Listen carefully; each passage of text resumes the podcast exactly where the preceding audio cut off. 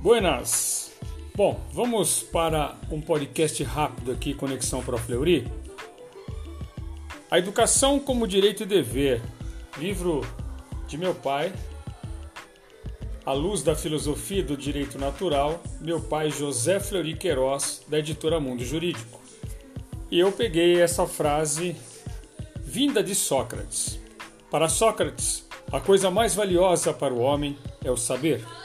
Utilizou-se do epigrama: Conhece-te a ti mesmo.